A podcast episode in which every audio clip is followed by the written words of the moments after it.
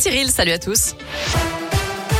À la une, il s'apprêtait à livrer 150 kilos de cannabis dans la métropole de Lyon. Quatre individus ont été interpellés lundi lors d'un go-fast sur l'autoroute A7. D'après le progrès, la PJ lyonnaise a intercepté trois véhicules à la barrière de péage de Chana.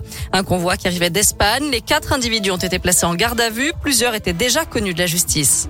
Un député de la Loire menacé de mort, Jean-Michel Miss, a reçu un message qu'il a partagé sur Twitter hier soir. Ce n'est pas la première fois d'ailleurs qu'il est ciblé. Le 16 juillet dernier, quatre jours avant l'examen du projet de loi sur l'extension du pass sanitaire à l'Assemblée nationale, il avait déjà reçu, comme d'autres députés de la majorité, un mail contenant des menaces de mort.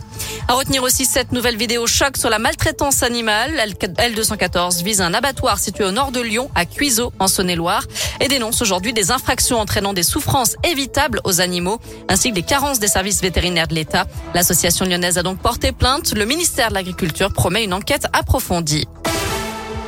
La réforme de l'assurance chômage entrera bien en vigueur le 1er décembre. Confirmation aujourd'hui de la ministre du Travail, Elisabeth Borne, avec la mise en place de mesures plus strictes. Il faudra travailler six mois et non plus quatre pour bénéficier d'une allocation chômage. La dégressivité, elle, s'appliquera plutôt à partir du sixième mois et non pas du huitième mois, comme aujourd'hui pour les salaires au-delà de 4500 euros. 15 jours après le déremboursement des tests Covid, le nombre de dépistages a fortement diminué en France. 675 000 tests en moins en une semaine, d'après le ministère de la Santé. Un chiffre qui baisse surtout parmi les 16-65 ans.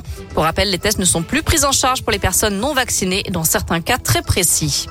Total Energy surfe sur la flambée des prix de l'énergie et multiplie son bénéfice net par 23 au troisième trimestre. 4,6 milliards de dollars de bénéfices contre 202 millions de dollars à la même période l'an dernier.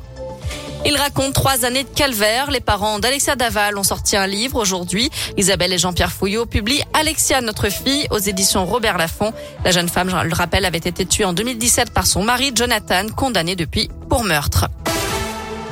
Allez, on ouvre la page des sports avec du foot. Le retour de Jeffrey Adelaide sur le terrain, c'est encore pas pour tout de suite. Victime d'une nouvelle blessure au genou en février dernier, le milieu offensif de l'OL espérait reprendre la compétition dans les prochaines semaines, mais son retour est repoussé après un retard de cicatrisation osseuse.